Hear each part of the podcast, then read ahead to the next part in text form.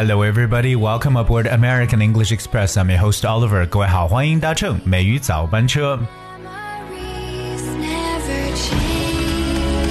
How are you guys doing? I hope everything goes super with you. 希望各位一切呢都进展的非常顺利。尤其呢是到了这个年关的这个时候呢，I just hope I know you guys are busy, but you know I hope everything goes smoothly.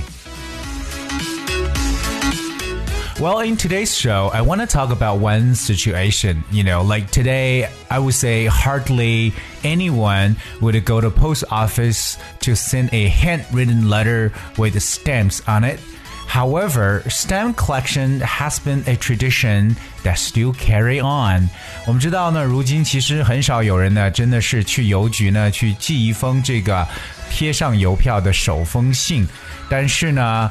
啊，这个尽管很多人现在都用 email，可是我觉得关于对于这个 stamp collection 邮票的收集呢，仍然呢是一个在进行的传统。所以呢，我也想问一下各位，Do you have any stamp collections？你有没有什么特别的邮票收藏呢？而今天美语早班车，Oliver 跟大家一起来聊聊呢。马上鼠年将至，那我们中国邮政呢，也同样按照我们的传统发行了今年的鼠年邮票。各位来了解一下，看一下是否你会去收藏它。Alright, so we're gonna look at this um, new thing that happens. Um, China Post has officially issued zodiac stamps for the year of the rat on Sunday. In a set of two named Year of Gengzi, this edition features two rat drawings by Chinese contemporary artist Han Meilin, also design, the designer of the 2008 Beijing Olympics mascots. In his signature style, China Post first introduced zodiac stamps in 1980 and has been honoring the tradition annually which makes 2020 its 40th anniversary. Ushering 2020, many other countries and regions have also issued their special edition of stamps to mark the year of the rat, including the United States, Australia, and Singapore.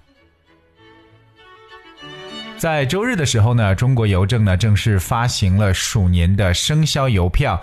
这套为庚子年的两幅作品中呢，是由中国当代艺术家，也是2008年北京奥运会吉祥物设计师韩美林以其标志性的风格创作的两幅的老鼠画。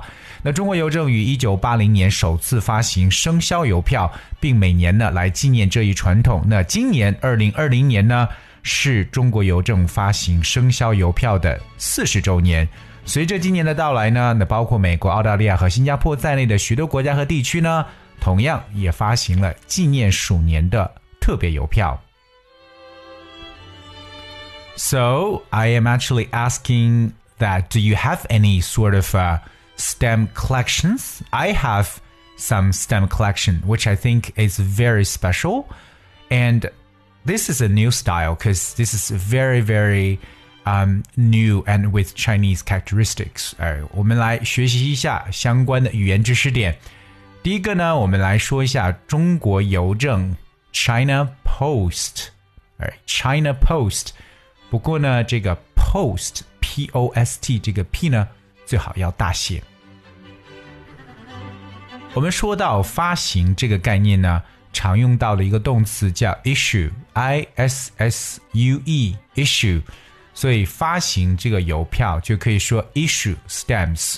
而我们今天所讲解的邮票非常特殊，因为它属于生肖邮票。哎，那说到生肖邮票，我们来讲一个重要的单词，and that is zodiac。Now this word zodiac that spells Z O D I A C, zodiac.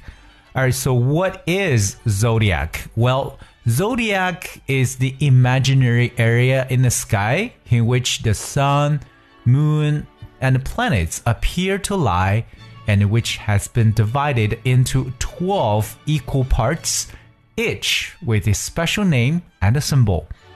这个词 zodiac 实际上呢，就是我们所说的这个黄道十二宫，那也就是在这个 啊我们所说的十二个等分区，我们从这个天空来区别一下，那各个区有自己的名称和符号。那我们所说的这个黄道十二宫呢，也可以说的 signs of the zodiac。那这是一个西方的说法，按照我们中国所说的。十二生肖. All right, so we have the year of the animal. Well, this year happens to be the year of rat. 我们来说一下鼠年，这个老鼠的单词呢，用的是 rat，r a t。那这个时候，大家其实呢，千万不要自己去创单词，有些。我们说到不同年份的时候呢，用的词真的是不一样的。那么鼠年就叫 Year of Rat。譬如我们说到这个鸡年的时候呢，千万不要说 Year of Chicken，哎，我们就用 Year of Rooster，R O O S T E R 来表示鸡年。那么牛呢，我们用的是 The Year of Cattle，The Year of Cattle，C A T T L E，Cattle。 那不要说 the year of bull 或者 the year of cow，all right。那尽管有些动物有很多种说法，但是有些标准的讲法呢，各位要记住。包括比如说羊年，我们叫 the year of goat，我们用的是公羊这个词，而不能用 sheep 绵羊。另外呢，我们知道今年的这个鼠年的邮票呢，是有一个当代艺术家所创造出来的。那当代艺术家呢，叫做 contemporary artist。So we're gonna look at this word contemporary. Contemporary spells C O N T E M P O R A R Y. Contemporary. The word contemporary means belonging to the same time. 可以理解为属同一时期或者同一时代的，or belonging to the present time，也可以表示 modern，就是现代、当代的一层意思。我们有时候讲这个，除了当代艺术家 contemporary artist，我们还有譬如说 contemporary dance，就理解为现代舞。Alright, another word is called mascot.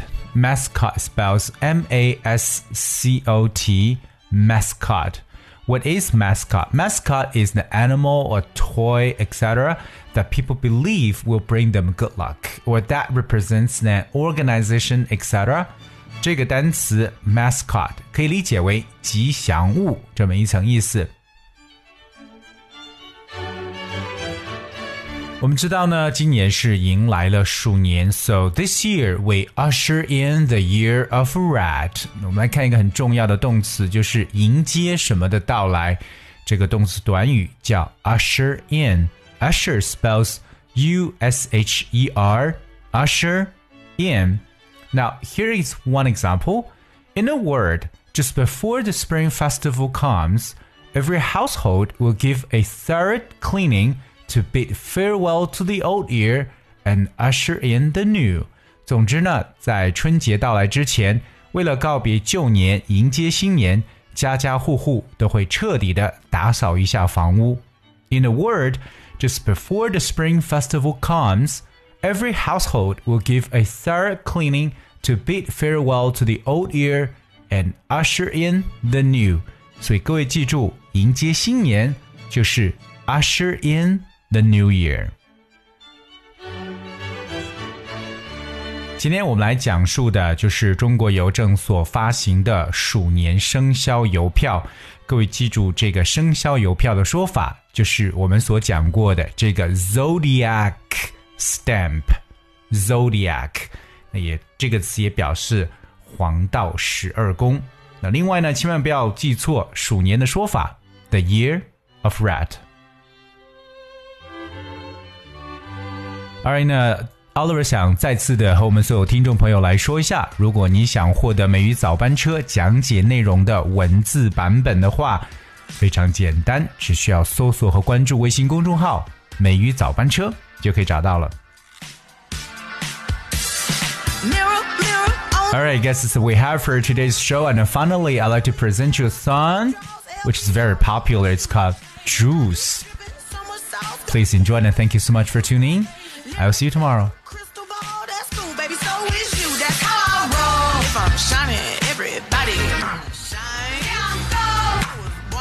don't even gotta try. Now you know. I like nigga better over time. Now you know. They just say I'm not the baddest bitch you like.